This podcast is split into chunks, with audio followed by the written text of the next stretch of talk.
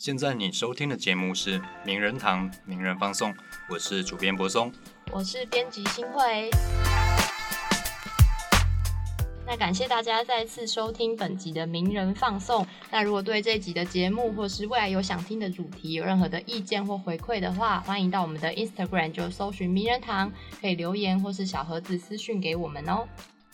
上个月三十号，嘉义地院发出了一审判决，指出去年七月三日，一名台铁员警在前往处理补票纠纷的时候遭刺杀身亡的案件，嘉义地院提出了一审判决结果是无罪。那后来这件事情媒体广播出来之后，大家就是舆论大爆发了。是，大家想说啊，这台狼那呢，无罪啊呢？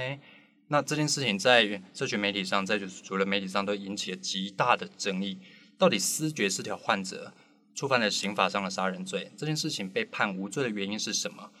关于这一集，我们不谈法律上的结果，我们就精神疾患本身一起来聊聊。嗯，因为大家其实对。可能思觉失调症这个名称还不是那么的熟悉，也许是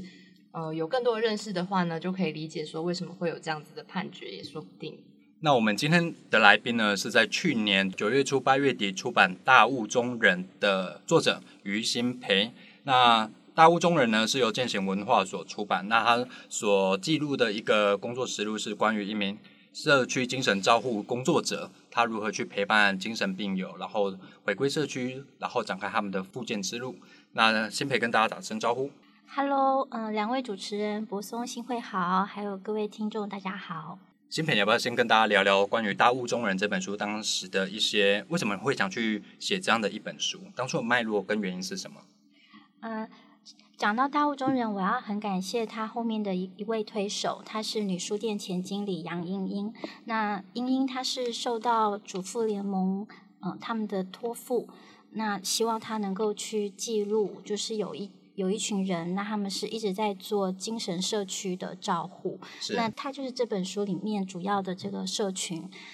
那英英找上我，所以我就开始接触。里面有一个非常重要的人物叫欧美川美川老师。那他本身是护理专业的毕业，他后来从事精神照护工作，目前从事至今应该有二十五年，超过二十五年以上。那他之所以投入精神照护的原因，在这本书里面有详细介绍。那我很好奇，芯片，你在这个工作或者是说这个采访与记录的田野现场中，你所扮演的角色是一个什么样的位置？嗯嗯。其实这本书对我来讲哦，一开始我就保持着，就是我有没有写出它没有关系，但是它是我生命里头一个很重要的经验，所以我想要去尝试它，就是可以晋升的跟他们一起生活。那我是抱着这样的想法去靠近的，所以在从头到尾的过程中，我都没有带着太大的目的，想说，嗯，一开始的时候，像英英，或是说主要托付的是有一群绿主张的。嗯，股东们，那他们会希望我就是，比方说我们在一定的时间内，像是两个月内完成它。是。那我大概两个月的时候，我就跟英英说，嗯，因为我完全没有在想这件事，我觉得我没有办法两个月内做完，那我也没有动笔。是。那大家也都说没有关系哦，就是照你的步骤。是。对。那所以照我的步骤，我就是开始跟他们慢慢的生活，那一生活就。至少八个月都没有动笔，所以我比较像是一个生活者。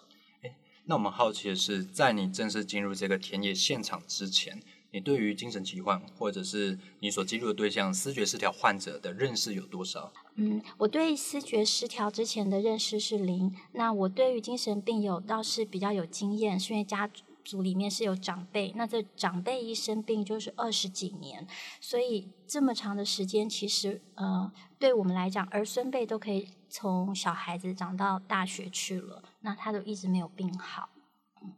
其实关于现在当代社会精神疾病，我觉得这几年来社会看待他的态度比较松动一点。过去我会觉得大家对他的态度会比较非常不友善，当然不能说现在好到哪里去了。嗯，过去大家听到精神疾病，可能说哦神经病啊，或是你应该大家从小到大都听过非常多负面或是恶意的嘲讽。可是这几年，因为可能是去年一部现象剧《我们与恶的距离》，或者是媒体上不断有很多相关的有关资讯，告诉他说其实精神疾病的状况到底是怎么一回事之后，大家对精神疾病认识。好像会比较稍微深入一点。那当然，我们还有很多需要努力跟改进的空间。例如说，我现在就要问一个，可能是我个人的偏见。嗯，当新培第一次跳进这个啊视觉失调患者的田野现场的时候，你曾经害怕过吗？我的害怕是比较后知后觉的，因为我在第一次进到现场的时候，其实我心里头是，嗯，甚至他是有一点，我觉得那是一个哇，我终于能够做些什么了。因为家族里头就是有这样子的人，所以。嗯，常年下来，其实我对精神病友的处境一直都是比较关注的。那有机会可以做这议题，心里头是跃跃欲试。所以一开始去的时候，那个害怕感比较没有第一时间升起。是是是。那反而是在相处了几个月之后，那大家都相处的很愉快，因为我跟他们几乎是一见如故，就是跟病跟精神病友聊天，嗯的那个隔阂，其实对我来讲是。比较没有的，那反而是后来，就是当他们开始跟我说“新培，我可不可以跟你要你的手机”的时候，嗯，我开始比较迟疑。嗯，我在想，那个迟疑是因为我觉得，哦，我自我意识到，其实我的肩膀它是没有那么的呃坚实。我其实会很害怕，我今天接了你一通电话，我会不会这一辈子都要承担你？哦，嗯，所以你的迟疑好了，是来自于说你觉得这个责任是非常沉重的，你也开始质疑自己的能力是不是有办法去 cover 他们的人生。但是对于害怕或者是担忧这一点，这个层次应该是还好，因为你刚刚有说你的成长经验啊、生命背景里面，其实这样的 case 对你来说并不陌生。对，所以我们就要回到一个 case 来谈，是我们之所以会担忧、会害怕、会恐惧，是来自于不熟悉。那关于视觉失调患者，我们要进一步熟悉他的话，你会怎么去介绍视觉失调患者？视觉失调基本上他们是他们的呃认知是失调的，也就是说，他有一个比较大的症状是关系串联。是。那这个关系串联就是说，他的感官跟他的头脑里面的那个认知，然后还有这世界的。素材给他的刺激，他把它全部都串联起来，他觉得这些东西是针对他。是，嗯，那所以呢，他在思考事情的时候，呃，也有可能是很偏执的。对，嗯，那他们可能会有一些他们自己的内心戏，那他不会显露出来，是，但是他内在偷偷的在恐惧着，这个是会有。还有就是有时候他们会很认真。他们在跟你讲话的时候，你会发现他在某一件事情上他会钻进去，那他就会一直想跟你讲这件事。钻进去的意思是什么？有时候是非常可爱的一件事，比如说像我跟病友我们一起去郊游，对，那郊游的时候我只是顺口问说：“哎，我们坐这个公车，那上车要刷，下车要不要刷？”对，那因为我下车好像没有刷，那我卡会不会被锁？就是这么一件小小的事，那。我问了，那所有的人可能就猜说，可这一台车可能可以，可能不可以，因为是基隆的公车。但是呢，就只有这位病友他真的放在心上。然后在过了一个礼拜之后，我去了，他还把我抓到旁边说：“幸培，我有去问，我有查，我打电话去那个公路局，你这个下车要刷，你被锁卡了。”这样哇。其实听起来我会觉得蛮感人的，嗯，因为他把这件事放在心上，对，非常感人。是他那一个月他都在补助这件事，可能到下个礼拜他又会跟我说：“那你去做了吗？你有没有 你的卡有没有被锁起来？”所以他把这件事不断扩增、扩增、扩增，不断去 focus 在这个艺术上就对了。对，因为他关注我，所以我的这件事情，我的这个问题，他觉得他一定要帮忙解决。所以相对来说，如果嗯，在你在他的心中你很重要，而他他想要跟你说一些话，你可能没有搭理他的时候，或是你给他的反应是，哎，我正在忙。对。那如果是别人，可能就觉得，哎，他你就是很多事情在忙。对。但是他们可能会非常受伤。哦，OK。面对这样的情形，如果坦白，如果我们身边有思觉失调患者的朋友好了，或者是亲人好了。你会建议我们会去怎么跟他相处？例如说你刚才提到的 case 嘛，他可能会把你的事放在心上，可是当你给他的 feedback 没有他所预期的来的真相或者来的积极的时候，他会有受伤的感觉，而且那样受伤可能不是像我们这边正常人，我加上一个括号啦，没有像我们正常人一样的那种只是受伤的感觉的话，你会怎么建议我们跟他互动？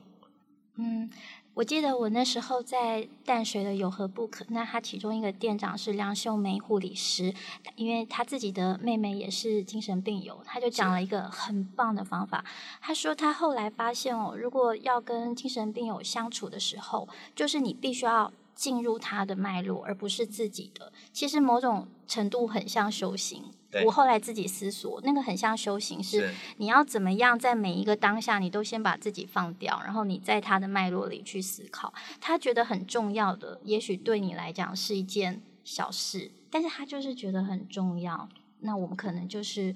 你就花下点时间，然后用很好的值去听他讲，也许五分钟就解决了。因为我们看《大雾中人》这本书里面也提到几个个案嘛，那这些案主他们背后，我跟新会有稍微讨论一下，他们背后的案的支持家庭其实是非常比较充足，甚至我们可以说是比较强壮，嗯甚至在那个时期，我们推算一下，应该是一九七零年代左右，嗯，在那个时代，自己的小孩发生这样的状况了，他们会马上警觉到，甚至是立刻把他们送去疗养院去进行医疗、精神医疗的诊断或是治疗。其实我觉得在这样的脉络之下，他们的背景资源是充足的，听起来都是蛮正面跟励志的个案。那当然会有很多是家庭系统支持是不够充足的。那在这件事情中，你会有提出什么样的看法？嗯，对，其实像这本书里头，嗯，当书出版之后，我们会在第一线遇到很多的家属。那他有，也许他就亲自到了读书会，也许他是私下的私讯。那呃，我们可以更清楚的去了解到，说在现在台湾的社会里，那些无助的人有多少？对这样，那其实常常是这样，一个家庭里面哦，能够支撑精神病友的，可能就只剩下，比方老妈妈。嗯，哦可能他的兄弟姐妹都很忙，没有办法支撑。对然后妈妈也已经很年纪很大，或是妈妈已经要癌症了，怎么对办？对像这样子的情况很多。对那嗯、呃必须要说，其实思觉失调症一定要吃药，绝对不能停药，这是现在的第一守则。对那第二个是呢，他一直吃的药，你都不用爱，你都不去陪伴他，就让他默默一个人吃的药。其实那样子的病情进步是有限的，对你你只能够让他不恶化，但是你要让一个人他能够更加的好起来，其实一定要爱跟陪伴。是那他需要人力，然后需要时间，他需要资源。现在来讲的话，很多家庭是缺少的，是是政府有努力的做一些补助，对呃，他希望能够有资源去辅助他们是。那第一线的人员，像社官员，他们也都是很辛苦的在支撑着，对。但目前就是一个人力还不够的情况。哎，我很好奇，你在大屋中人提到了这应该是四个案主嘛，嗯他背后的家庭。那我很好奇是在当年那个时代，这些家庭是怎么看待所谓的视觉失调、视视觉失调症？比如说，我觉得很多时候，例如说，我们不要先讲到视觉失调症好了，讲到一般的精神疾疾患好了，对，很多可能父母或是长辈会觉得说，你就是想太多，嗯嗯你狗是熊熊贼，或者是你就是书读太多，这种说法也都曾经会发生过。那可能家长对他的认识并没有建建立在医学科学之上，而是透过一些可能啊你想太多啦，啊你就是一直划手机才会这样啦，就会找出很多理由来想要试图合理化与正当化它。那其实这些时候会甚至延误到你第一时间就医的时机。对于这个现象，你会觉得说我们应该怎么去突破啊？我好谢谢柏松提出这个问题，因为它是关键。对，就是嗯，回首我开始进入大雾中人的世界，一直到现在，其实我发现一个很重要的就是辨识。我们很少去谈辨识，我们谈通报、谈收容、谈安置，但是我们没有谈辨识。那为什么呢？因为很多病友他在初期的症状，他其实只是，比如说他易怒，然后他可能只是很悲伤。那我们其实只是觉得他情绪好像波动比较大。那再他可能会闲晃，闲晃也是一个症状。闲晃也是，对龙榴莲也算。龙榴莲，对，哦，是是是，该睡觉的时候不睡觉，晚上忽然跑出去，哎，又回来，问他去哪不知道。了解。那好发于青春期，倒不是说青春期的压力，呃，某个时段很大，它就爆掉这么简单。那个一定是在更小的时候，他就有一些自己内心的种子，然后慢慢慢慢在青春期就爆了，这个的几率很大。那呃，不是说家庭功能有有状况，有时候发生这样的情况，他跟他们先天上抗压性比较低，这个是有的。是对，那我们不会说是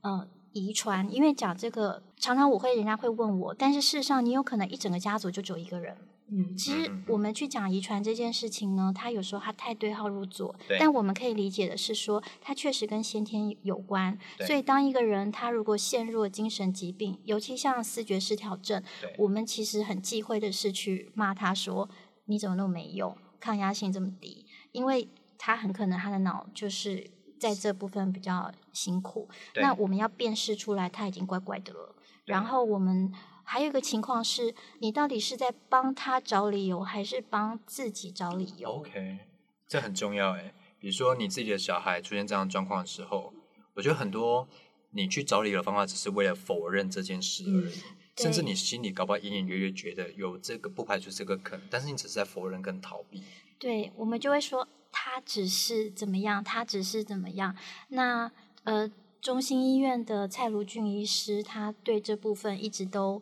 很尽心。那有一次他就跟我讲，他说：“辛培，其实常常哦生病之后啊，他们还要付出很大心力是家属的部分，因为家属很难去理解到说，哦，其实这件事不是谁的错。”今天对它就是发生了，那很多时候那个否认是自己会很伤心说，这怎么会是我的小孩？我这么尽心了，了解，对，我觉得这真的是关键所在。我甚至还有听过一个说法，而且这是真实发生的。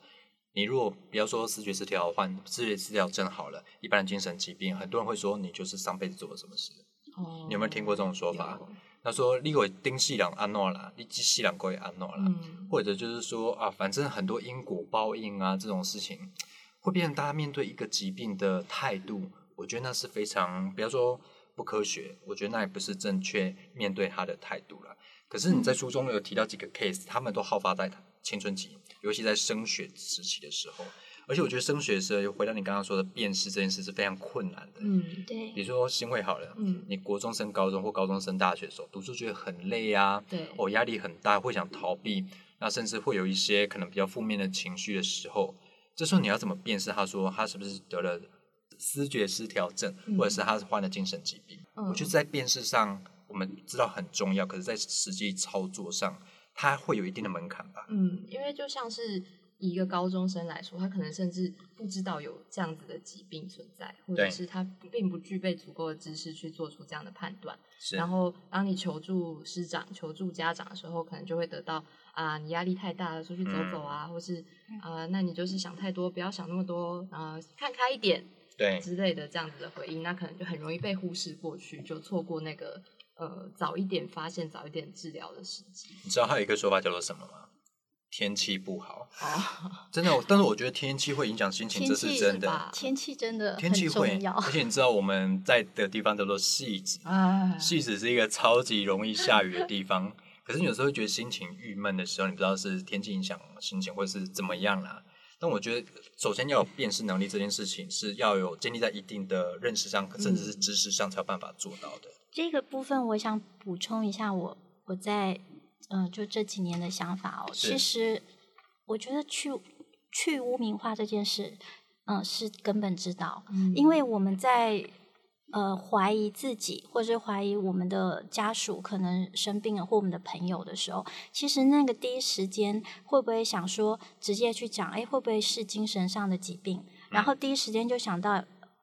去精神科看一看，就好像你做个健检那样子。对，但是那个心态是没有建立起来的，你一定要拖到说啊，嗨呀，可能真的是这样才要去。那嗯但是那就是一个很优微、很优微的污名化的结果，因为哦我们觉得其实你只要去看这个精神科，对，这个人就是怪怪的。现在我看到有一些身心科诊所呢对，它其实是在一楼。那我看到我就很开心，我想说，嗯，大家可以光明正大这样走进去那诊所，台湾社会是在进步当中。其实也不能说这几年关于精神疾病没有任何的进步了，嗯包含说早年我们的视觉失调症叫做精神分裂，嗯哇，精神分裂其实听起来就会蛮可怕跟蛮耸动的，因为你可以很立即地去将过去的偏见啊、刻板印象直接投射在精神分裂这几个字上。你可能想到说他可能分裂之后会有一些凶残的行为，这也是我们今天要谈的嗯所谓的思觉失调症患者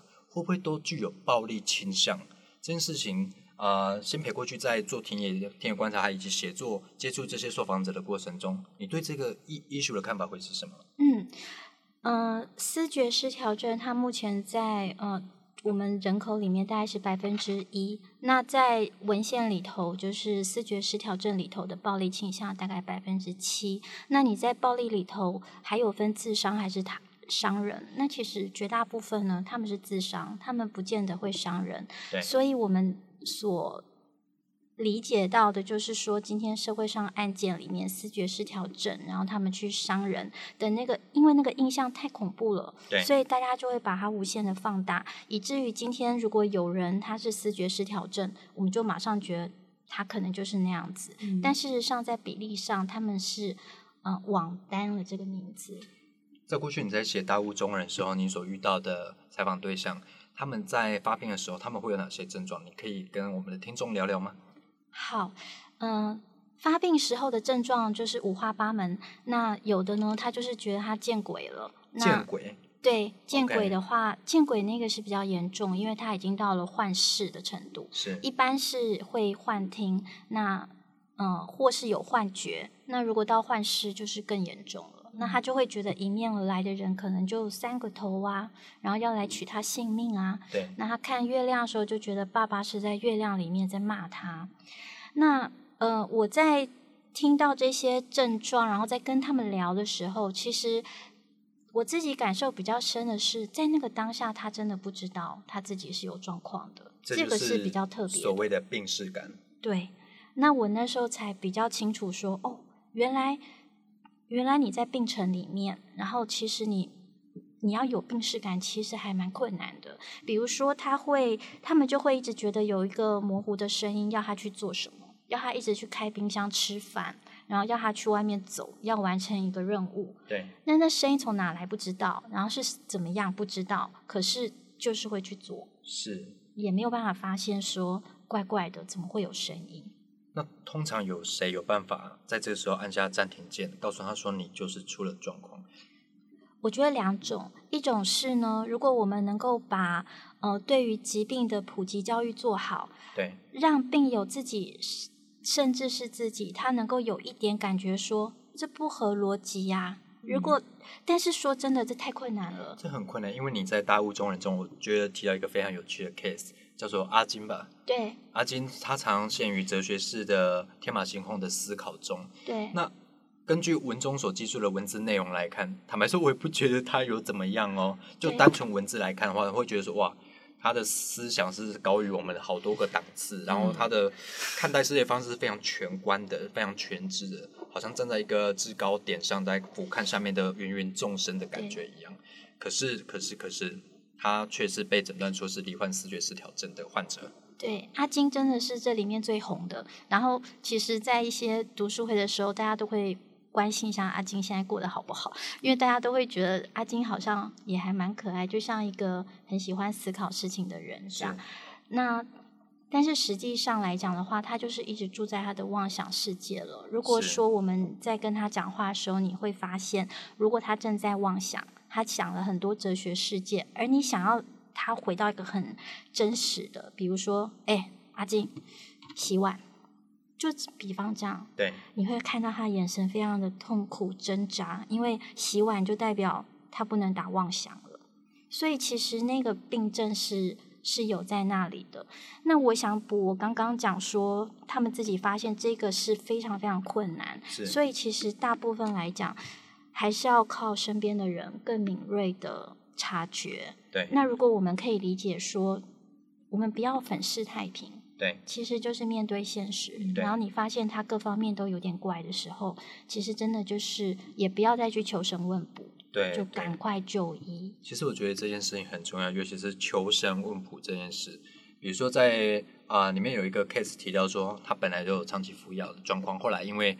状况可能好一点之后就没有服药了。但是后来后来，因为他换工作嘛，对应，该是他原本在做书店的工作，哦对，那后来因为爸爸介绍他去某一个师傅那边给他看看啊，然后说哦，你就是天选之人，你就是听到是天听或是 anyway，反正会告诉他用一些比较嗯宗教吧宗教的方式来解释他现在的处境的状况的时候，其实会耽误到你延会延误你就医的时机耶。对，像我在看呃，就是这个铁路刺警的判决书里头，这个郑贤呢，郑姓嫌犯他的智商只有七十六，这件事。其实这是一个我非常伤心的点呢，因为他是高职毕业的，嗯对对他来讲，他的智商怎么可能只有七十六？对，如果一般一般我们说要到智力智能不足这样的情况是七十、嗯那他其实是远远低于我们一般人的标准。那这就很明显是因为他呃并发，还有他长期吃重药的关系。那呃，当然我们吃药对脑也会有一定程度的呃影响，但是事实上它远比不及发病，因为你每次发病就好像说，呃，我们会很怕癫痫，因为癫痫发作会伤脑。那其实像发病这件事情也是，所以怎么样让他们持续的吃药，然后不要陷入一而再再而三发病，因为你发病之后呢，那个妄想的程度会很严重。对就像我们有个病友他发病了，那其实半年以后你再去医院探视他的时候，去急性病房看他，他还是小心翼翼，然后非常温柔的提醒我们说不要喝水，因为他还是在那个症状里。对然后他没有，他只能降一点点，那可是他还是要吃很重的药，然后他的脑还是在退化中，这是很辛苦的。所以在台铁自行案之后啦，很多网友会评论说，这个神经病可以装出来啦。嗯，但我就很想问问说，那你愿意去吃这些药吗？吃这些药越吃越重，其实是对你的脑是会有一定程度的损害。那你愿意吗？所以这件事情让我们觉得很匪夷所思，也许是大家对于视觉失调症认识不足啦。那刚刚先辈有提到说会出现一些妄想的症状的时候，其实我们看判决书啊，在这名真性被告他在事发当下，他其实有很多妄想的症症状，在判决书里面有详细的记载，我在这里就不多说，但我列出几点，我觉得会蛮有，会会蛮关键的一些点，比如说当时他为什么在车上就就是不断的争执，因为他认为下车会有立即的生命危险，那他会觉得被害人就是那名远警，他是要替魔鬼执行任务，这些在判决书里面都有记载。那另外就是，其实，在当天后来，新培也有在名人堂文章里面提到说，他当天的路线路径图，嗯，有提到说他去了派出所啦，他去了社会局，他去了一些保险的保险公司，然后去了小北百货啦，甚至去了明代的服务处，然后在这几个地方不断的轮转。那其实看起来当天行程会满满的，蛮充裕的。对，可是，可是当天并没有任何人及时伸手拉他一把。对，我觉得这件事情会蛮可惜的。嗯那新北对于这件事你会怎么样看？比如说当天这么满的 schedule 嗯的状况之下，这一个点也是我非常的，就是我觉得很悲痛的那个点。那不是要责怪任何人，而是说今天，嗯，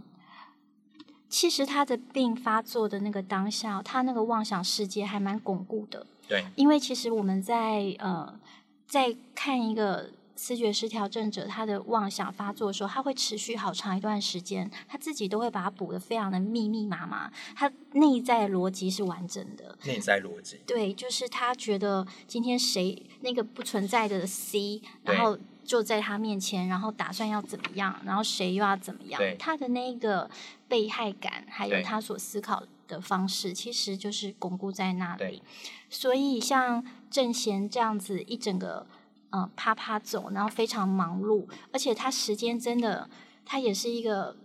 时间管理的就是很紧密的人，因为他从早上七点一直到傍晚的八点，那他去了对他去了这么多的地方，所以可以知道，对他来讲，他会觉得他不赶快做些什么，他就要没命了。那最重要的是，他是处在一个颠倒妄想，而且极度恐惧的情况。是他觉得在路上的其他人也可能会害他，然后他现在也不知道，嗯、他死的时候会被领走多少钱，是这么恐惧的情况，所以他的神色必定有异。对。那发在身边经过的人、发现的人，嗯、没有去前去，我觉得这个是非常可以理解的，因为我们看到精神病友的时候，我们大概都还蛮害怕自己遭到池鱼之殃。如果他正在发作状态，我们都很希望我们能够不会那么倒霉，所以应该真的要前去伸出援手的旁人，他会有点困难。是但事实上，如果你是有注意到的，然后你真的是有去通报、通报医院，甚至警察也可以，就是让他们能够去就医。那我觉得这也是一个很好的方式。那再来就是，如果路人真的很困难的话，其实他经过了几个主要的场域，像是议员办公室，对嗯，然后派出所，对然后社会局，其实这些都，尤其像是社会局或者是派出所，这应该是要有一个比较高度就是敏敏感感度的地方。他们也不是没有嗯哦，就是像第一个第一个系统那个派出所，其实警员也是有意识到，立刻就是说家属要来带，对只是家属没有办法成功的把他带回家，因为他还要赶路。他可能没有讲那么清楚，但是他内心计划就是他还要赶快去取消他的保险啊对什么的。对对所以这整件事情其实它有太多太多的漏洞是没有被接起来的。就是我们第一是我们有没有办法辨识，第二是我们辨识之后，我们有没有那个